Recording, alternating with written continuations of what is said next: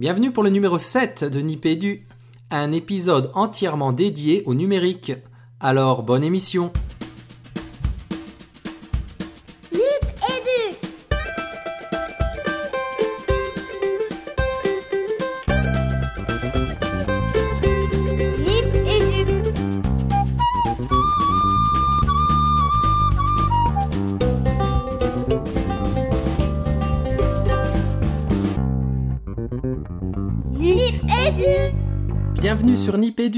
Nip Éducation. Euh, Nip Éducation, c'est le podcast de la famille Nipcast qui parle école, éducation et numérique. Alors Nipcast, ce sont les podcasts francophones, pour ceux qui ne le sauraient pas, qui ont pour point commun, des animateurs passionnés qui ont envie de partager leur expérience autour d'un thème particulier, donc pour nous l'éducation. Et donc le credo de Nipcast, il se résume en trois mots-clés qui sont passion, expérience et partage. Alors on- nous espérons que ça correspond assez bien aux trois animateurs que nous sommes dans Nipédu. Et donc bonjour, je suis Régis Forgione, je suis professeur des écoles et j'anime donc ces émissions avec euh, Fabien Aubart, qui est conseiller pédagogique. Bonjour Fabien, Bonjour Régis, bonjour à tous. tout va bien de ton côté? Tout va très très bien et toi Régis? Impeccable, impeccable, on est en forme. Et donc le troisième larron habituel, c'est Nicolas Duru, qui est inspecteur de l'éducation nationale. Coucou Nicolas, Coucou Régis, bonjour à tous et à toutes. prêt pour un nouvel enregistrement? Fin prêt. Parfait. Alors donc l'ambition, notre ambition dans Nipédu, c'est de vulgariser, de faire connaître euh, les métiers de l'éducation et de partager des points de vue autour de l'école et du numérique éducatif bien sûr, euh, autour d'échanges dynamiques comme dirait Fabien. Et donc tout ça dans un esprit quand même assez détendu, ce qui ne nous empêche pas, on l'espère en tout cas, d'offrir un contenu de qualité intéressant à nos auditeurs. Et donc aujourd'hui, une fois n'est pas coutume, nous recevons un invité et l'émission risque d'être fort passionnante puisqu'il s'agit de Philippe Roderer, qui est Dan adjoint. Il nous expliquera ça en détail tout à l'heure. Bonjour, monsieur Roderer. Bonjour à tous les trois, bonjour Régis, bonjour Fabien, euh, bonjour Nicolas. Alors, on est vraiment Merci de ravis. m'accueillir. Oh, bah, Ah, vous êtes le bienvenu. Exactement, c'est plutôt nous qui sommes vraiment ravis de vous accueillir dans Nipédu. Euh, donc toujours dans le cadre de nos émissions de vacances, comme vous pouvez les écouter, euh, qui sont un petit peu moins chargées, on enchaîne quelques enregistrements donc pour vous proposer des émissions tout au long des vacances d'été. Et donc le programme habituel, qui maintenant est habituel de l'émission, est encore bousculé dans cet épisode, euh, avec invité donc. Il n'y aura pas de parole aux auditeurs et donc on va entrer directement dans les actus. Donc, on entre dans le vif du sujet avec une seule actu qui n'a pas fini de faire parler d'elle, autour de l'apprentissage du code informatique à l'école. Alors, Fabien va nous rappeler en quelques mots de quoi il s'agit et on demandera évidemment son avis éclairé à notre invité. Alors brièvement, il y a quelques jours de cela, une dizaine de jours, euh, au jour où on parle aujourd'hui, euh, Benoît Hamon, ministre de l'Éducation nationale, a donné une interview au journal du dimanche dans laquelle il a évoqué l'apprentissage du code à l'école. Donc cet apprentissage ne se ferait pas de façon euh, a priori obligatoire, mais ce serait plutôt quelque chose qui, dans l'idée de la liaison entre les temps périscolaires et les apprentissages de l'école, dans un espèce de contrat éducatif cohérent, serait proposé hors des temps scolaires.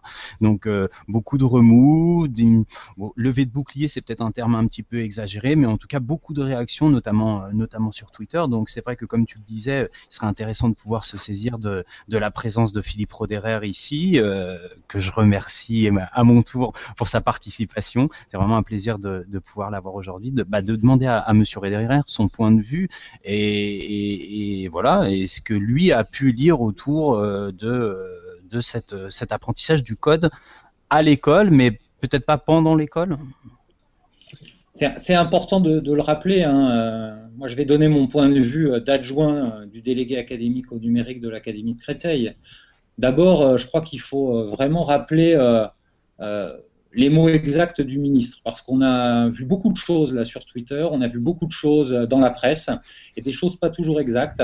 Euh, Fabien, vous avez eu raison de rappeler euh, que le ministre euh, a juste affirmé qu'il s'agissait de, favoriser l'apprentissage du code à l'école, et ça de manière facultative, sur le temps périscolaire, et en s'appuyant sur des initiatives qui existent déjà pour les amplifier.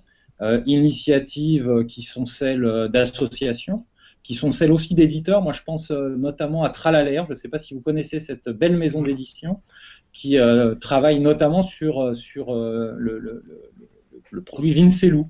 On connaît bien dans les écoles, Vincelou, on, on, le connaît notamment à travers tout ce qui est fait sur l'Internet responsable. Donc il se passe déjà pas mal de choses. Il s'agit d'amplifier tout ça. Il ne s'agit pas d'intégrer le code dans les programmes de l'école. Et, je crois qu'il faut le, le, redire. Après, dans l'interview, il y avait non, je, rebondis sur ce que vous dites, mais je suis entièrement d'accord. C'est-à-dire qu'il y a, y a cette idée de, s'inscrire en complémentarité de l'école, et euh, c'est pas dans l'école non plus, donc c'est pas plus choquant que ce qu'on peut voir par ailleurs. Enfin, moi, j'ai des communes dans ma circonscription qui, dans le cadre du périscolaire, apprennent le tricot aux écoles. C'est comme si on pouvait. Euh... Non, mais c'est très sérieux. il y, a la possibilité en périscolaire euh, qu'il y ait euh, euh des des intervenantes bénévoles qui apprennent aux enfants à tricoter.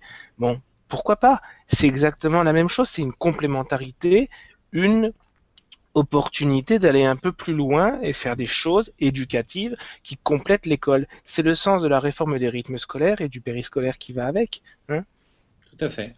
Moi, je rajouterais que dans l'interview, il y avait trois points qui me semblent essentiels et qui finalement étaient très peu relayés. Tout s'est focalisé sur cet apprentissage du code. Il y a l'introduction de l'informatique dans les programmes du secondaire. Ils sont déjà présents au lycée, ils seront désormais présents euh, au collège. La formation des professeurs déjà en poste, en s'appuyant sur les professeurs de technologie évidemment et sur les professeurs de mathématiques. Et puis surtout, et ça, ça a été assez peu dit, le lancement avec euh, Arnaud Montebourg d'un grand programme en faveur de la filière industrielle française du numérique avec une belle ambition. 70% des élèves du primaire euh, et de collège et 100% des enseignants qui euh, doivent être équipés à l'horizon 2020 en ordinateur ou en tablette, on peut supposer peut-être plus en tablette d'ailleurs qu'en ordinateur, avec des ressources pédagogiques euh, numériques. Alors on sait que tout ça ne sera pas très simple, mais en tout cas ce sont des signes extrêmement positifs, alors qu'on sait qu'aujourd'hui, trop peu d'étudiants euh, finalement se tournent vers ces filières-là, et notamment les filles. Et je pense qu'il y a un gros travail à faire dans nos écoles, dans, dans nos établissements, mm. avec les filles pour euh, que finalement elles, elles puissent aller vers ces métiers-là. Avec une question supplémentaire, je ne sais pas si vous l'avez perçu comme moi, mais il y avait ces trois annonces-là, et en même temps, il y a eu une absence. Enfin, le fait que ça n'ait pas été mentionné, pour moi, ça, ça, a été aussi comme une information, c'est qu'on ne parle plus de B2I. Euh, dans l'interview, en tout cas, alors je ne l'ai pas relu en détail, euh, il est peut-être pas mentionné. Maintenant, le B2I est toujours là. Euh, mmh. voilà, on verra bien ce qui sortira du Conseil supérieur des programmes et notamment tout le travail autour de la redéfinition du socle. On verra finalement comment le, le, B2I évoluera, mais je crois qu'en tout cas, à l'heure où nous parlons, il est toujours là. Oui, et, ça, et, ça, reste, si je peux me permettre, un document qui est d'actualité quand on, même au jour d'aujourd'hui, quand on constate les évolutions du numérique. Hein, moi, je suis toujours surpris par, euh, voilà, par la, la, la, la puissance de l'outil qu'est le B2I alors que c'est euh, voilà, c'est un texte qui date de je ne sais je, je ne sais pas 4 ans, 5 ans peut-être non, de 2000 non, 2012, 2008. Il, a, il a été rénové, hein, il a été rénové. Il a été rénové, mais euh, le B2I, c'est 2002. C'est le programme de 2002 qui l'introduisent. Voilà. Il, serait peut-être souhaitable d'ailleurs, euh, euh, à la vitesse euh, à laquelle avance le numérique, et notamment le numérique éducatif, peut-être de le, le retoiletter à nouveau, notamment autour de la question qui m'est chère, qui est celle de, des réseaux sociaux, et finalement comment intègre-t-on ça dans des pratiques de classe, et quelles pratiques les élèves peuvent avoir des réseaux sociaux dès le plus jeune âge? Je crois qu'il y a, il y a, il y a des, des, questions à traiter qui ne sont pas traitées dans le B2I, et puis il y a peut-être des choses qui sont dans le B2I qui euh, ne sont euh, peut-être plus euh, totalement utiles. Donc voilà, il faut que ce, ce, ce, document soit quelque chose de, de, de, de, de comment dirais-je, de, de, vivant, de dynamique, et qui avance en même temps que le numérique avance, c'est-à-dire très mmh. vite. Hmm. Effectivement. Parfait, parfait. On clôt sur ça les actus, ça vous va? C'est très bien. On a fait un, beau petit tour. Et donc on passe à la première partie du dossier.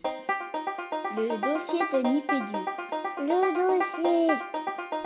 Et donc dans cette première partie du dossier, on va faire plus ample connaissance avec notre invité, avec une première question assez vaste quand on la reçoit comme ça, c'est mais qui est donc Philippe Roderer? Bah, un, inspecteur de l'éducation nationale et euh, un inspecteur de l'éducation nationale qui, euh, comme j'espère tous les inspecteurs de l'éducation nationale, n'oublie pas qu'il a enseigné pendant euh, près de 20 ans à l'école élémentaire et notamment auprès des publics les plus fragiles, dans, les classes que l'on appelait dans le temps, il n'y a pas si longtemps que cela, les classes de perfectionnement. J'ai fait l'essentiel de ma carrière auprès de ces publics-là. C'était euh, les élèves en très grande difficulté scolaire et dont, on va dire, le, devenir scolaire pour la plupart d'entre eux était la SECPA. On, disait même au début de ma carrière les CES. donc voilà, j'ai passé beaucoup de, beaucoup de temps et de très belles années au milieu de, de, de, ces élèves. Et puis je suis devenu, après d'autres pérégrinations, bien sûr, j'ai été euh, beaucoup travaillé euh, dans, dans l'adaptation de la scolarisation des élèves handicapés. J'ai été enseignant référent chargé de la scolarisation des élèves handicapés. J'ai été conseiller pédagogique. D'ailleurs, j'ai occupé le, le, poste que Fabien Aubard occupe actuellement euh, dans une circonscription spécialisée du nord de la Seine-et-Marne. Puis je suis devenu inspecteur en Seine-et-Marne. Et puis j'ai été chargé de la mission départementale TIS, mission que j'ai partagée avec l'un de mes collègues, Jean-Charles Pochet, qui, euh, la continue d'ailleurs aujourd'hui. Et puis depuis avril 2013, euh, je suis au pôle numérique de l'Académie de Créteil, l'adjoint du délégué académique au numérique. Je l'assiste euh, dans ses missions de, pilotage de la feuille de route académique. On, verra peut-être tout à l'heure de quoi il s'agit. J'apporte euh, une expertise premier degré, au sein d'un service du rectorat qui est essentiellement euh, composé de personnel du second degré.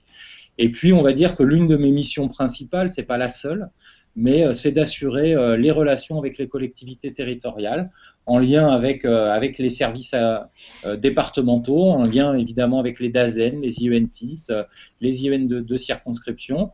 Mission pas simple, et je sais que vous connaissez bien les problématiques de la ruralité à Nipédu. eh bien, on pourrait croire que l'Académie de Créteil est une académie très urbaine. En réalité, le département de la Seine-et-Marne euh, reste très rural pour sa, frange est. Et euh, en Seine-et-Marne, on a plus de 1000 écoles, on a 442 euh, communes, si mes souvenirs sont bons, avec école, plus de 500 communes. Donc, les relations avec les, collectivités territoriales sur cet enjeu majeur du numérique. C'est un, dossier qui est un passionnant, prioritaire pour, pour moi en lien bien sûr toujours avec les DAZEN, les IENTIS et les IEN de circonscription. Mhm. Philippe, vous avez parlé, euh, vous avez parlé délégation académique au numérique, pôle numérique. Enfin, moi, j'ai cet acronyme de Qui me revient en tête. Est-ce que vous pourriez un petit peu mettre euh, de l'ordre dans tout ça, en tout cas apporter votre éclairage? Un peu d'ordre dans le désordre, comme je, lis souvent euh, sur Twitter. Je ne sais plus de qui est cette phrase. le pôle numérique, en fait, c'est un peu la grande maison dans laquelle euh, dans laquelle se, se rangent, si j'ose dire, trois services. L'ancienne DATIS, qui s'appelle désormais Délégation académique au numérique, le CLEMI, Centre de liaison de l'enseignement et des médias d'information. C'est peut-être un, un, service qui est moins connu dans le premier degré, il agit beaucoup dans le second degré, mais... Euh, il reste connu parce que c'est lui qui intervient sur les semaines de la presse notamment. Hein Exactement. Voilà, il parle d'éducation aux médias, d'éducation à l'internet, de culture numérique. Euh, et euh, là, le grand sujet du Clémy euh, depuis depuis quelques temps, c'est la question des réseaux sociaux. On travaille beaucoup avec eux. Et puis bien sûr Canopé, l'ex l'ex CRDP, Centre régional de documentation pédagogique. Donc voilà. Le pôle numérique, c'est la grande maison dans laquelle se rangent ces, ces, trois services. Il est piloté par le délégué académique au numérique, c'est Claudio Simelli dans notre, dans notre académie et c'est une originalité christolienne, mmh. puisque le pôle numérique avait été créé par le recteur Blanquer, euh, qui est euh, connu, le recteur Blanquer. Absolument, un ancien DGESCO. Ancien DGESCO, c'est ça, qui est désormais euh, directeur de l'ESSEC, cette grande école de commerce. Donc voilà, c'est l'association des compétences de ces trois services, finalement, le, le pôle numérique. Alors, pourquoi est-on passé de DATIS à délégation académique au TIS à délégation académique au numérique? Eh bien, Finalement, c'est un chemin qu'on a voulu un peu parallèle à la création au ministère de la DNE, la direction du numérique mhm. éducatif. Donc, pour se mettre un peu en, conformité avec la, stratégie euh, euh, destinée à faire entrer l'école dans l'ère du numérique, on a rebaptisé euh, la DATIS DAN. Mais finalement, dans nos missions, les choses n'ont pas évolué de manière significative. Ça, ça rend plus lisible pour le ministère la communication sur la politique numérique, effectivement. Tout à fait. Le fait d'avoir aujourd'hui dans chaque académie un délégué académique au numérique qui euh, consacre la totalité de son temps euh, aux questions liées au numérique, c'est euh, pour les partenaires de l'école une avancée, une avancée majeure. D'ailleurs, ils nous le disent régulièrement. Je pense aux industriels, je pense aux, éditeurs, je pense aux collectivités territoriales qui apprécient ce geste qui a été fait, puisque précédemment, les conseilletis des recteurs n'étaient pas à 100% de leurs obligations de, service, si j'ose dire, enfin ne consacraient pas 100% de leurs obligations de service au numérique. Claudio Simelli, par exemple, euh, lorsqu'il était conseiller TIS, était euh, IIPR, inspecteur d'académie, inspecteur pédagogique régional, mhm.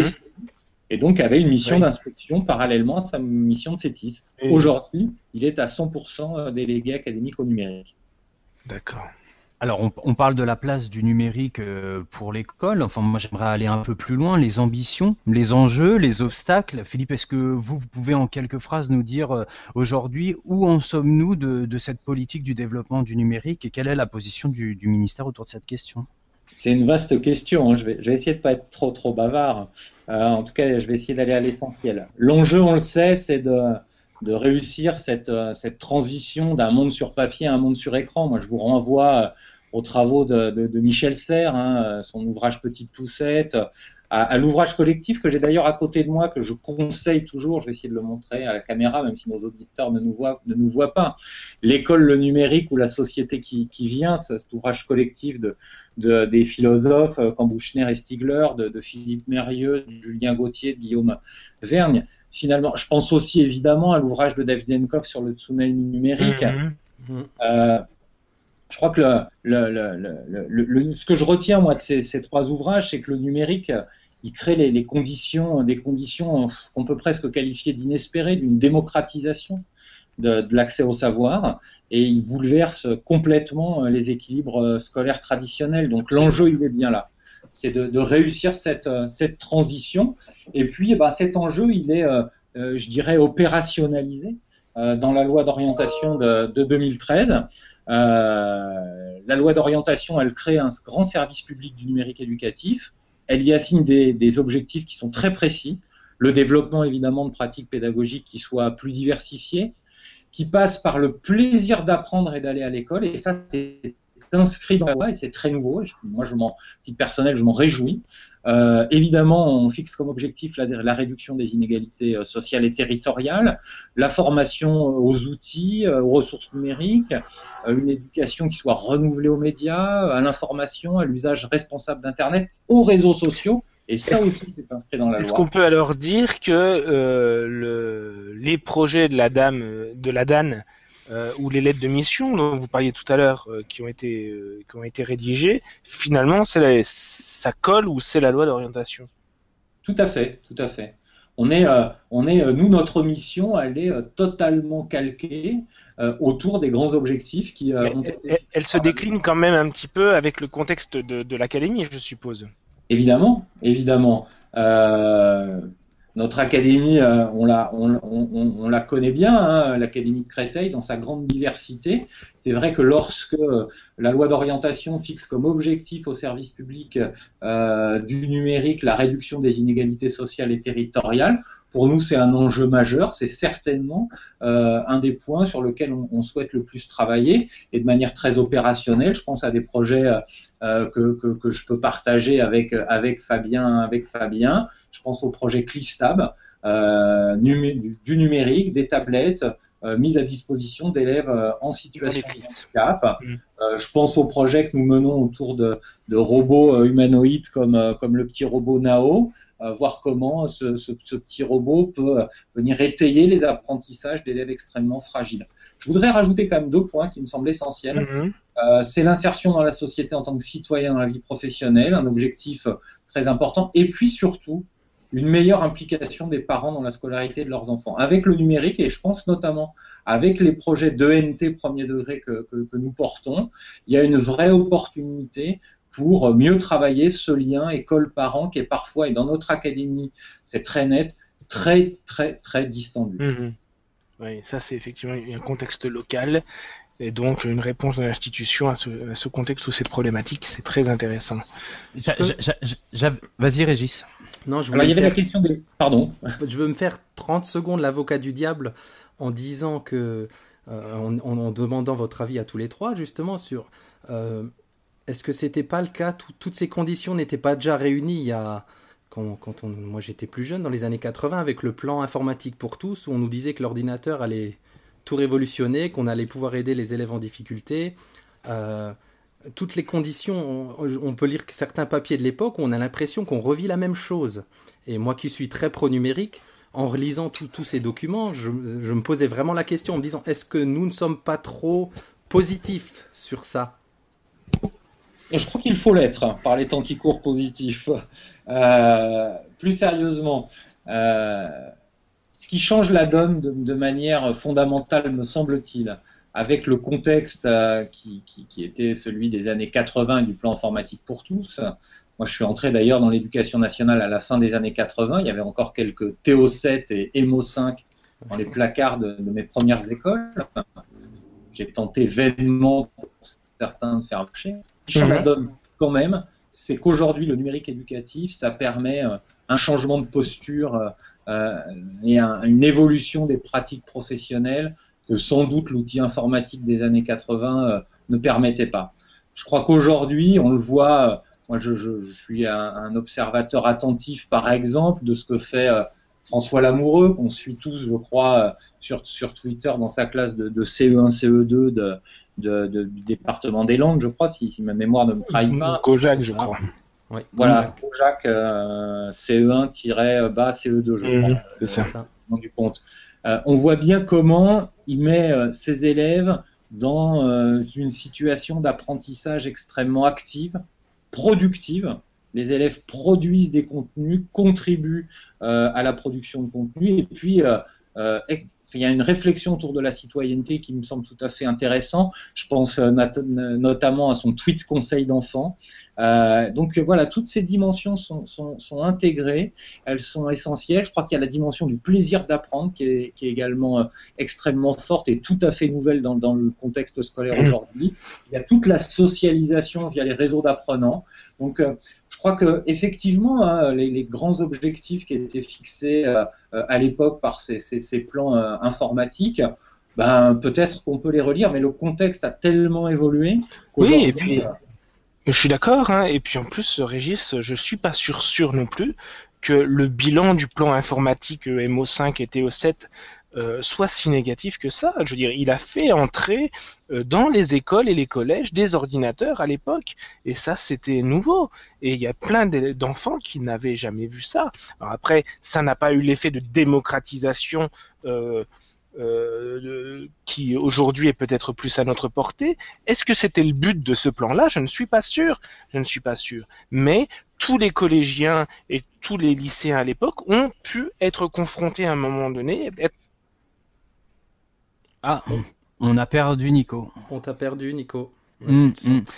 En tout cas, moi, moi j'ai une sensation, j'ai un sentiment. Alors, euh, j'ai connu ce plan en tant qu'élève, mais, mais il me semble que la différence avec ce qu'on peut vivre aujourd'hui, c'est qu'il y avait un hiatus entre euh, les usages et les outils qui étaient présentés dans les écoles et les usages et les outils de, en, euh, dans le milieu des enfants, dans la famille. Alors qu'aujourd'hui, à la fois les usages, les solutions et les outils, on les retrouve d'abord dans le foyer. Et ce qui est intéressant, c'est de voir comment l'école va s'approprier ces outils, comment elle va les intégrer pour proposer des solutions tout à fait efficaces, quels que soient les besoins euh, des élèves. On a parlé tout à l'heure des élèves qui avaient des besoins spécifiques, on a parlé de, du rapprochement avec les familles aussi. Voilà, là, il y a vraiment quelque chose à jouer parce qu'il y, y a, une familiarité avec les outils et aussi les usages qui est tout à fait intéressante et qu'on n'avait peut-être pas 30 euh, ans en arrière. Je suis évidemment d'accord. Hein, et la deuxième chose qui change tout aussi, à mon avis, c'est le réseau mondial qu'on a maintenant qu'on n'avait pas à l'époque. Ça, ça change tout aussi. Hein.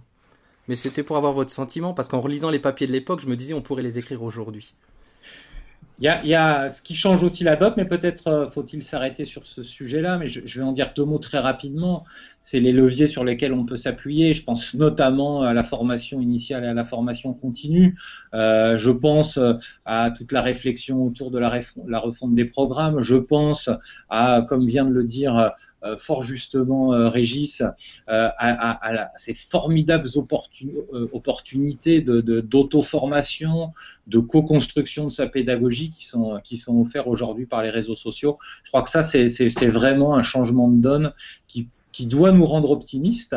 Et puis, moi qui vais encore quand même beaucoup dans, dans, dans des écoles, dans des établissements, crois qu'il y, a surtout, et, puis majoritairement, des enseignants euh, formidables qui, qui, qui, ont envie d'exercer leur métier avec beaucoup de passion et qui voient dans le numérique, qui certes est peut-être encore aujourd'hui euh, une pratique euh, encore très personnelle, qui voient une opportunité de, de, déplacement de ces pratiques vers la sphère professionnelle.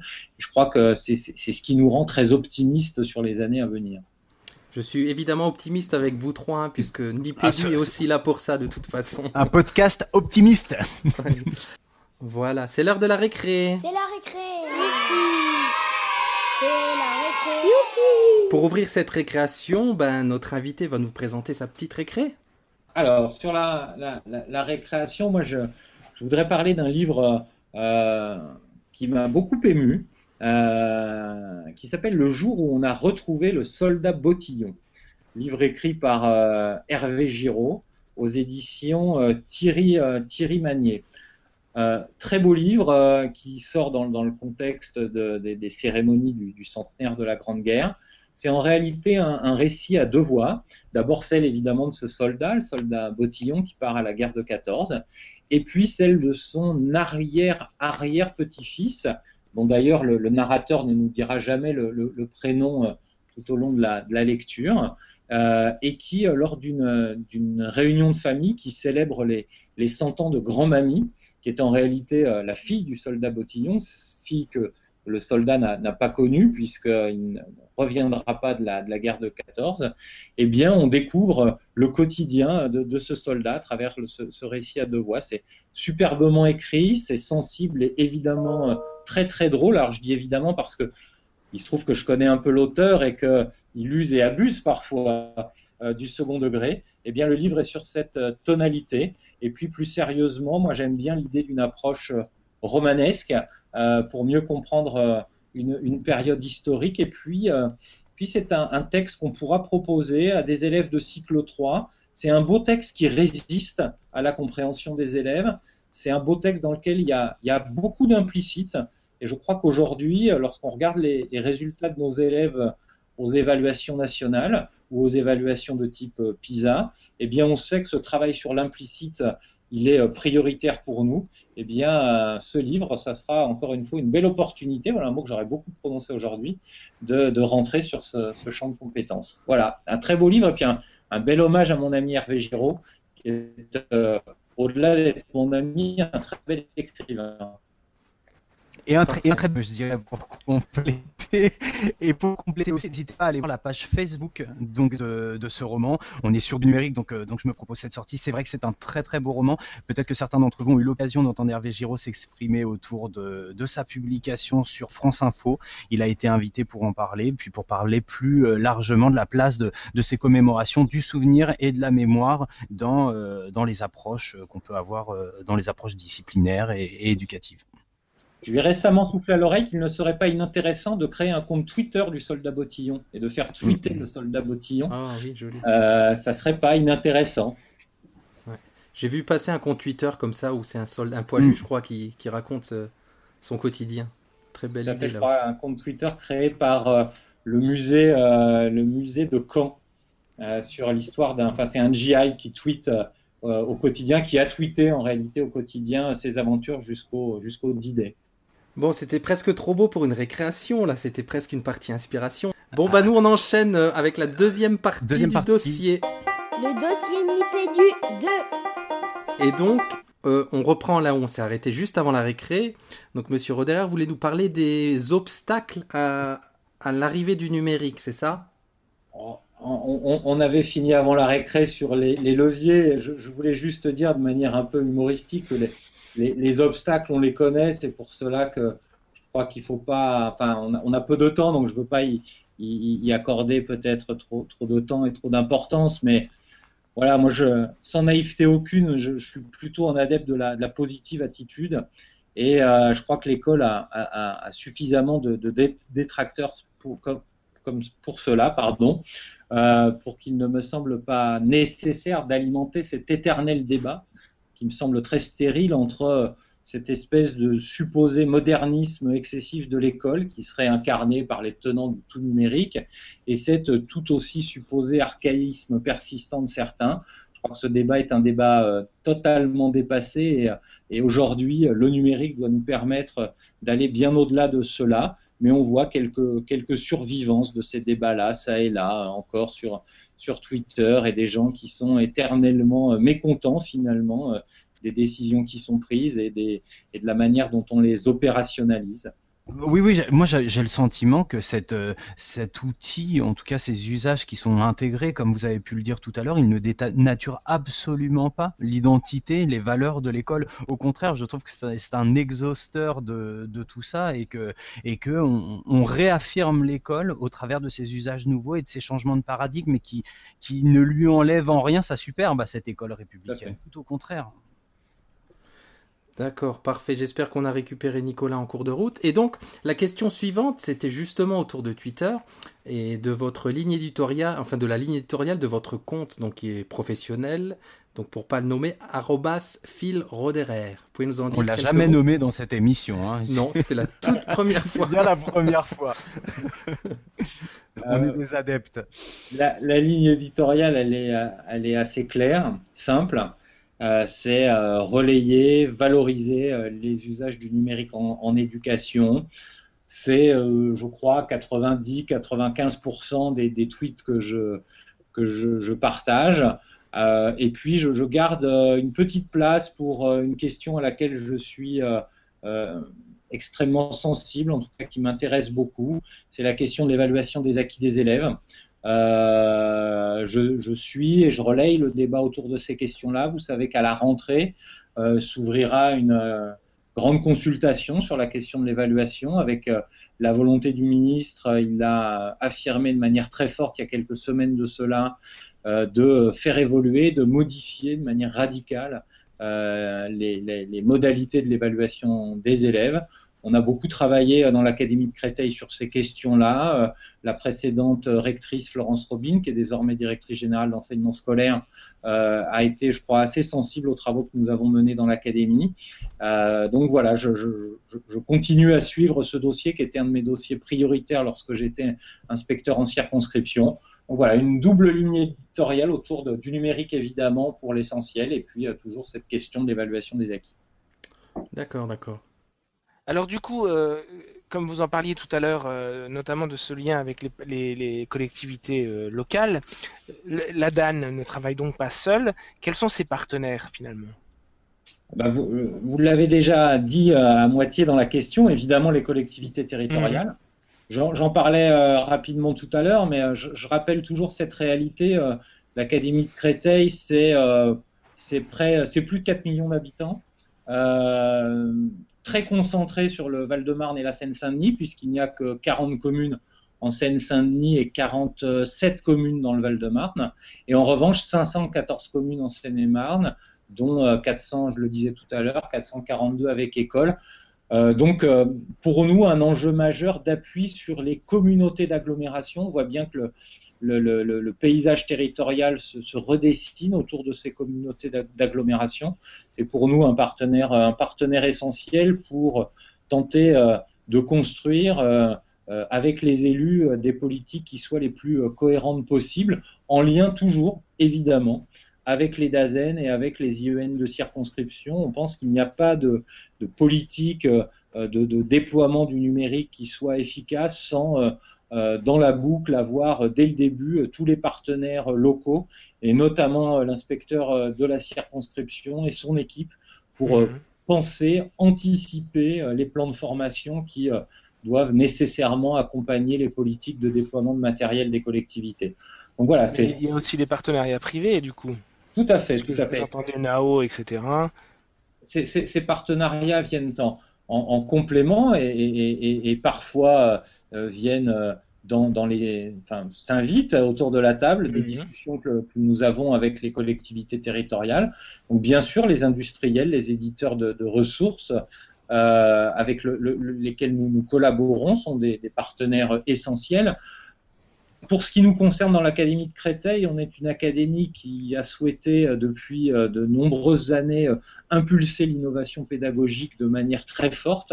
Et c'est vrai que le partenariat que l'on construit avec les industriels et les éditeurs, il est essentiellement tourné autour de, l'innovation pédagogique.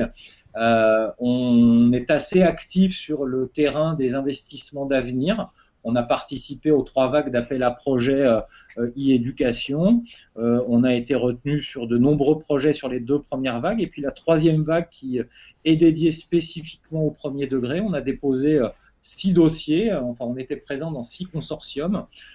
pour l'instant, les arbitrages ne sont pas encore rendus, mais a priori, on devrait être retenu sur deux ou trois projets autour, euh, par exemple, de livres numériques enrichis, autour de plateformes innovantes de, e-learning pour le premier degré, euh, autour euh, peut-être de, sujets autour de la gamification, on y croit beaucoup. Mmh.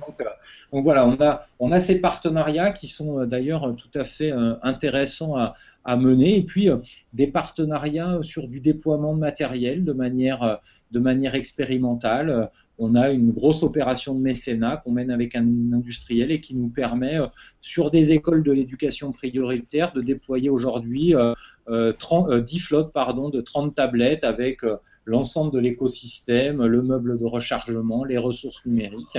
Donc pour nous, c'est de l'acquisition de compétences, c'est extrêmement important parce que euh, lorsque l'on conseille les collectivités territoriales dans des, politiques de déploiement, eh bien, euh, elles nous attendent sur la question euh, des, des compétences techniques nécessaires pour réussir ces projets-là. Et, eh bien, tout ça ne s'invente pas, et c'est par l'innovation pédagogique des enseignants les plus comment Se fait, comment se fait le lien avec le terrain? Parce que là, on, parle de, de, pilotage rectoral. Hein euh, alors effectivement, on lance des projets, on répond à des appels à projets, on noue des partenariats publics ou privés, euh, mais comment tout ça, ça s'articule, comment ça redescend vers le bas, jusqu'au terrain, jusqu'aux enseignants? on, met en place un certain nombre d'instances de, gouvernance. Il y a des, instances internes, des instances euh, externes. Dans les instances internes, je pense par exemple à euh, nos commissions. On a deux commissions académiques, une commission euh, dédiée à la mobilité, une autre commission dédiée aux ressources. Ces commissions, elles ont vocation à faire remonter Hein, c'est un jeu d'aller-retour finalement. Hein. Elles permettent aux collègues qui sont les plus innovants de venir euh, faire part de leurs expérimentations, de venir faire part de leurs découvertes. Et puis, euh, cette commission, elle a, dans l'autre sens, euh, vocation à aller vers le terrain pour euh, irriguer le terrain des euh, découvertes qui sont faites par les enseignants qui sont, les plus innovants et les plus, les plus avancés. donc ces instances de gouvernance interne, elles associent tant que faire se peut l'ensemble des acteurs les IENTIS évidemment, les IEN de circonscription, les conseillers pédagogiques, les maîtres formateurs, les enseignants euh, euh, qui, euh, expérimentent ces dispositifs. Et on est bien dans ce, dans ce jeu d'aller-retour entre la mise en œuvre d'expérimentation sur le terrain, l'évaluation extrêmement bienveillante de ces dispositifs, et puis la régulation et le retour vers, vers le terrain. Je parlais aussi de gouvernance externe dans les instances de gouvernance externe. Pour le premier degré, elles sont en construction, mais euh, nous avons le souhait de, mettre autour de la table euh, l'ensemble des représentants des élus avec euh, les acteurs académiques et départementaux pour mieux partager notre, notre vision du, numérique. Je parlerai d'une dernière instance mmh. créée par la, la, rectrice Florence Robin, euh, qu'elle avait, euh, qu'elle avait appelé euh, groupe de pilotage et d'impulsion. ce groupe-là, il a vocation à agir auprès des districts, aussi bien sur le second degré que sur le premier degré, pour construire ce qu'on pourrait appeler un cadre de cohérence. Ce cadre de cohérence, il passe essentiellement par deux outils. Euh, alors je serai pas trop long, hein, même si non non non, C'était un geste involontaire là de ma part. C'était pas le, pas du tout. Allez-y. Euh, euh, le premier, c'est ce qu'on appelle les paliers de, maturité numérique. Ah, je vous mettrai un lien d'ailleurs vers le, le site du pôle numérique, site qui d'ailleurs est en, totale reconstruction et qui sera inauguré à la, à la rentrée.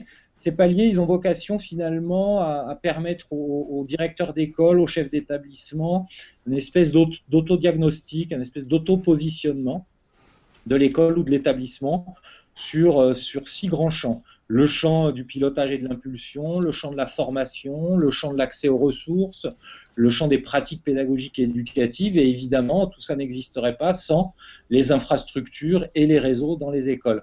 Donc, à travers trois niveaux, trois paliers, six champs, on va pouvoir auto-positionner son école, son établissement sur différents items et euh, finalement euh, euh, se fixer sa propre feuille de route, se fixer des objectifs, mmh.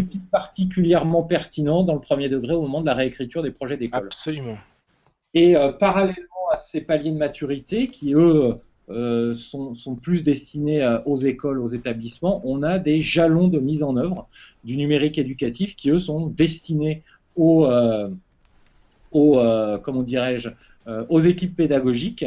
Et là, je serais peut-être beaucoup trop long si je les détaillais, mais quatre jalons et puis six champs qui permettent là encore aux enseignants de se situer et de se dire finalement qu'attend l'institution euh, de euh, l'intégration du numérique de manière très opérationnelle dans les pratiques de classe. Mhm. je vous mettrai des liens, hein, je vous fournirai les liens pour que vous puissiez euh, partager très largement ces outils qui sont très pertinents et qui permettent cet aller-retour entre le terrain et, et puis le pilotage académique, départemental et de circonscription. Alors Philippe, pour les jalons, c'est quelque chose de déjà officialisé? En tout cas, c'est quelque chose qui est déjà mis en œuvre ou c'est en cours de mise en œuvre? Ça l'est pour le second degré. Euh, le chantier euh, de, rentrée, ça sera d'adapter ces jalons au premier degré. Euh, et à la réalité des pratiques de classe du premier degré, à la réalité également des infrastructures et des réseaux du premier degré. En revanche, pour les paliers de maturité, les paliers ont été déclinés en version premier et second degré. On a une application qui permet aujourd'hui aux chefs d'établissement de renseigner euh, ces, ces, paliers, d'en faire un véritable outil de pilotage. Et l'application est en développement pour le premier degré. Elle devrait être livrée. Euh, allez, je vais pas trop m'avancer, mais on va dire pour Noël, ça serait bien. Je, rebondis sur ce que vous avez dit il y a quelques minutes, euh, et on en, parle souvent dans Nipédu, c'est vous disiez que les, professeurs sur le terrain doivent aussi faire remonter leurs pratiques pour, euh, euh, que la hiérarchie s'en saisisse quelque part. Mais c'est jamais évident. Et, quelle piste vous pourriez donner à ça? Vous, comprenez bien la position du, professeur de terrain qui peut pas aller dire regardez ce que je fais, c'est bien. C'est, c'est, ça fonctionne pas comme ça. Et pourquoi pas et hmm. pourquoi pas euh, Mais c'est justement bien que vous le disiez pour les collègues, il faut, il faut le redire à chaque fois. C'est... Et pourquoi pas euh, Moi, je crois que euh, la, formidable chambre d'écho qui est aujourd'hui Twitter permet à des enseignants anonymes, ou en tout cas dans l'anonymat de leur classe, de faire de partager d'abord leurs pratiques et puis, et puis au-delà du partage, de faire en sorte que euh, l'institution s'en empare parfois euh, pour euh, en faire un projet de, plus grande ampleur. Je pense évidemment au projet Twicté que, que Fabien a, porté fortement dans, l'académie et dans le département de la, de la Seine-et-Marne. Eh bien, tout ça est parti finalement d'une pratique de classe alors, on ne la qualifiera pas d'ordinaire, évidemment. C'était euh, un projet tout à fait extraordinaire que, que, Fabien avait euh, développé dans sa classe, mais, mais euh, ou dans la classe d'une de ses collègues, mais finalement avec des moyens qui étaient des moyens assez, assez modestes, mais une véritable réflexion pédagogique derrière. Et puis, cette chambre d'écho qu'est Twitter a fait en sorte que le projet est remonté jusqu'à jusqu'au rectorat et bien au-delà, mmh. et qu'aujourd'hui, ce projet, il est, euh, sans être labellisé de manière officielle, euh, porté euh, par, par le rectorat, et il ne manque pas une occasion d'en de, de, parler de, et de le faire partager, et pourquoi pas en faire à l'avenir un projet porté départementalement ou, de manière académique. La question, c'est moins de se, de se signaler, Régis, que d'être lisible et visible. Mmh, pour que les, les cadres, de la visibilité. Oui, pour que les cadres justement puissent apprécier euh, l'intérêt et la vocation euh, pédagogique, euh, le fondement pédagogique du dispositif. Et puis on a des collègues qui sont tout à fait à l'aise avec cette horizontalité dont parlait tout à l'heure Philippe, euh, notamment via les médias, les, réseaux sociaux et Twitter. Bon, il faut aussi euh, se saisir de cette caisse de résonance et, de se dire que la démarche, elle peut être équivalente euh, dans une, voilà, dans une autre, un autre rapport, que ça fonctionne tout aussi bien. Ce qui est formidable avec Twitter, c'est lorsqu'un projet est pertinent, quelle que soit sa forme d'ailleurs, sa formalisation lorsqu'il est pertinent, eh bien, il est relayé et, il vit, alors que les projets qui le sont moins, eh bien, finalement, euh, ne sont pas relayés et, meurent d'eux-mêmes.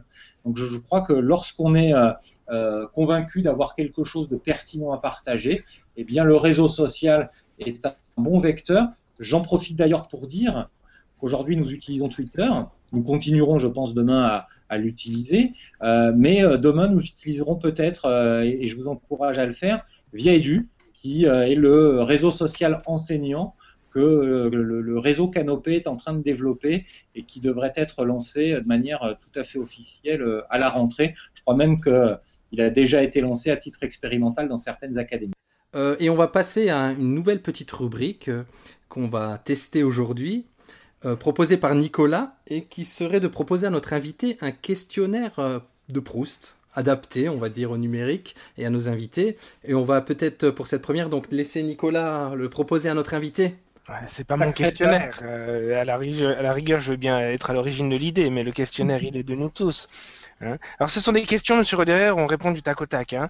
On perd pas de temps. alors, si je vous dis école numérique, en un seul mot, vous répondez Pratique collaborative. C'est deux mots. deux mots. votre application ou logiciel préféré, celui que vous utilisez le plus euh, Bonne question. Euh, il y en a tellement. Euh, certainement plus. Je vais vous parler plutôt d'un service qui va être un service. Alors, je ne vais pas faire de publicité, mais des services qui encouragent les pratiques collaboratives et le travail collaboratif. D'accord. Euh, et euh, l'application, le logiciel sur lequel vous détestez, que vous détestez avoir à utiliser C'est une bonne question ça. Je, je ne suis pas, euh, comment, comment je vais dire ça? Les bases de données me résistent. D'accord. le podcast que vous écoutez en ce moment, à part Nipédu? Eh bien écoutez, je n'écoute pas de podcast à part Nipédu. Ah, oh on, a l'exclusivité. Euh, l'album de musique, la musique, la lecture du moment. Alors, vous nous conseiller euh, un ouvrage autour du numérique, vous nous avez conseillé un tout à l'heure. Alors, je, je, vais, je, vais, le redonner. L'école, le numérique et la société qui vient, c'est, euh, mhm. à mon sens, un ouvrage de référence. Et puis euh, l'album que j'écoute en ce moment, j'en écoute, je, je, suis peu adepte euh, de l'écoute d'albums sur leur totalité. Euh, en réalité, même la musique est numérique. Chez moi, j'écoute beaucoup de musique via Deezer et via des playlists. et je mhm. me fais beaucoup de, de, de, de playlists. Alors, allez, je vais en citer un. On est à quelques jours de l'ouverture du festival de jazz de Marcillac qui m'est cher. Mhm. je vais citer Ahmad Jamal, grand pianiste de jazz. D'accord. Euh, la personnalité du monde de l'éducation qui vous inspire? Euh, Question piège, je vais en fâcher plein si j'en donne un. Euh, un seul. Régis, il insiste. Hein. C'est très difficile. Allez, je vais dire, je vais dire Philippe Mérieux, c'est dans son dernier C'est celui qui vous inspire. Les autres, vous les respectez beaucoup infiniment. Il a accompagné toute ma carrière, alors comment aujourd'hui ne pas le citer? Voilà. Ok, et si vous n'étiez pas Dan alors? Quelle ah, autre activité vous Dan adjoint. Oui, Dan adjoint, pardon. Je, dans ma tête, je l'écrivais le Dan. Hein. Ah, euh, Dan. Alors, euh, si vous n'étiez pas Dan, euh, quelle autre activité auriez-vous aimé exercer aujourd'hui, dans le monde d'aujourd'hui? En dehors de l'éducation nationale? Ou dedans?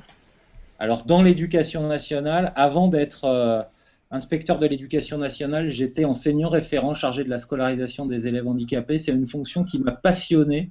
J'ai le plus grand respect pour les collègues qui exercent cette fonction-là mhm. parce que j'en connais la difficulté euh, d'être le, médiateur finalement entre, entre les familles, euh, les enseignants, les services de soins, l'ensemble des, des, acteurs qui, qui, qui, agissent dans le champ du handicap crois que si euh, aujourd'hui je n'étais pas inspecteur de l'éducation nationale avec ses fonctions de Dan adjoint, je serais toujours enseignant référent. C'est vraiment une fonction euh, profondément respectable et tout à fait passionnante. D'accord. Et un événement, une anecdote qui a marqué euh, cette année d'exercice de fonction de Dan adjoint? Une anecdote qui a. Quelque chose qui est marquant, vraiment. Hmm. Là, il ne m'en vient pas comme ah ça bah, du tac au tac. C'est pas grave, ce sera pour un Évidemment, il m'en vient une parce que c'est pas tous les jours qu'on a l'honneur de, de, de, recevoir un ministre. Euh, lorsque ah nous avons lancé l'opération Clistab, euh, nous avons euh, reçu dans une école de Créteil Vincent Payon et Valérie Trierweiler parce qu'elle était à l'origine de cette opération. Ça a été un, un grand moment, même si finalement notre la présence du DAN et de son adjoint n'était pas au centre de la visite. C'était mhm. bien évidemment les élèves, cet enseignant de CLIS, Thomas, Thomas Moureau, qui est vraiment euh, quelqu'un qui, s'investit totalement dans, sa mission d'enseignant de CLIS et dans le, et dans le numérique. Donc voilà, ça a été un moment euh, assez, euh, assez marquant. Merci beaucoup pour ce questionnaire. Parfait. C'est pas facile. bon, on passe à notre dernière partie qui est inspiration, coup de cœur, coup de gueule. Inspiration, coup de cœur, coup de gueule. Coup de cœur. Inspiration, de gueule. Et donc, euh, on va laisser l'occasion à notre invité de. Il y avait inspiration, coup de cœur, coup de gueule, monsieur l'invité? Mm. euh, Je n'y avais pas réfléchi particulièrement. Euh, non, c'était toi, Régis. D'accord, non, j'ai eu un doute du coup, parce que. D'accord, d'accord. Mais Philippe allait dire mais, il avait quelque bah, chose. Il peut. Mais une pratique inspirante, je, crois que vous en avez déjà parlé dans un précédent épisode de Nipédu, mais je vais redire à quel point euh, c'est euh, une pratique qui me semble euh, ouvrir des, des, portes intéressantes pour les années à venir. C'est la création de capsules vidéo par les élèves, tout le travail qui a été fait et initié par, par François Lamoureux dont on a parlé tout à l'heure. Ça nous a inspiré euh, un projet euh, pour la, rentrée 2014 dans l'Académie de Créteil. Euh, c'est le lancement d'un concours le mot concours est peut-être pas le mot le, plus juste, d'un concours de création de capsules. Notre ambition, c'est de permettre aux enseignants de faire travailler leurs élèves sur la création de ces capsules autour des fondamentaux, que ces capsules viennent en complément de la série des fondamentaux qui, qui a été qui est publié actuellement par le réseau Canopé. Et euh, l'idée, c'est de euh, monter euh, une plateforme de mutualisation qui permette de stocker l'ensemble de ces, capsules par champ disciplinaire, par item du programme, pour impulser dans l'académie et bien au-delà des pratiques de pédagogie inversée. Donc voilà. on vous retweeterez régulièrement les productions de ce concours. Merci beaucoup. Euh, ma petite inspiration, c'était, je, suis en train de lire, là c'est les vacances évidemment, on lit plein de bouquins autour du boulot, et ma petite inspiration c'était un livre que vous avez sans doute déjà tous lu, de Jean-Pierre Astolfi, L'erreur, un outil pour enseigner. Et ça mhm. m'a rappelé une citation qui résume assez bien le livre, je trouve, qui est de hum, James Joyce qui dit Les erreurs sont les portes de la découverte. Une citation que j'adore. Je trouve qu'elle résume bien le bouquin parce que c'est les portes de la découverte au fonctionnement des élèves et c'est aussi les portes de la découverte au fonctionnement pédagogique du maître dans la classe. on n'apprend que de ses erreurs. Hein. Voilà, et on avait un dernier petit coup de cœur de Fabien ça m'embête de finir avec quelque chose qui sera beaucoup plus terre à terre, mais quoique qui fait peut-être un peu la synthèse de, de, de, ce qui a été dit dans cette émission, modestement, euh, avec euh, Nathalie Becouet, que vous suivez certainement sur Twitter, Nathalie Becouet, on a échangé autour d'une expression qui aurait été... Euh, popularisé, en tout cas diffusé par euh, Michel Guillou, l'excellent Michel Guillou, dont vous connaissez certainement le site euh, www.culturenumérique.fr, autour de l'horizontalité réticulaire. Voilà. Donc moi, je me suis engouffré. Vous savez bien que je suis un amoureux des mots, voir ce qu'il y avait derrière cette expression. Et euh, j'ai parlé de toi, Nicolas, à cette occasion. En tout cas, j'ai clavardé. En sachant que tout à l'heure on a parlé des bouleversements des équilibres scolaires. Moi, je trouve réellement que, que par le numérique, il y a aussi une réorganisation des relations euh, entre les cadres, entre les praticiens, entre les formateurs et une belle complémentarité. Pardon. Donc Philippe parlait tout à l'heure euh, de euh, voilà de pratiques collaboratives pratiques collaboratives dans les classes, mais pratiques collaboratives entre tous les acteurs du système éducatif. Et moi, j'ai vraiment l'impression que qu'on potentialise nos actions, chacun, praticien, cadre, formateur, en étant dans, cette horizontalité réticulaire qui renvoie à la gestion et aux stratégies euh, de gestion pardon, des, des, systèmes réseau. Donc je pense que moi, je vais creuser de ce côté-là parce que ça m'inspire euh, énormément. Eh ben c'est parfait. Tu nous en diras plus. Voilà.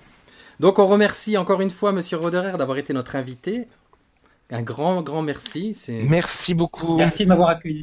Un grand merci. Non, non, merci pour euh, toute la, lisibilité et l'explication que vous avez pu porter sur l'émission de la DAN et son impact sur le terrain, ainsi que ses jolies perspectives, notamment ce, cette opportunité de concours là à la fin qui illustre très bien, je crois, euh, comment, la mission d'impulsion et d'innovation que, que, la DAN doit porter.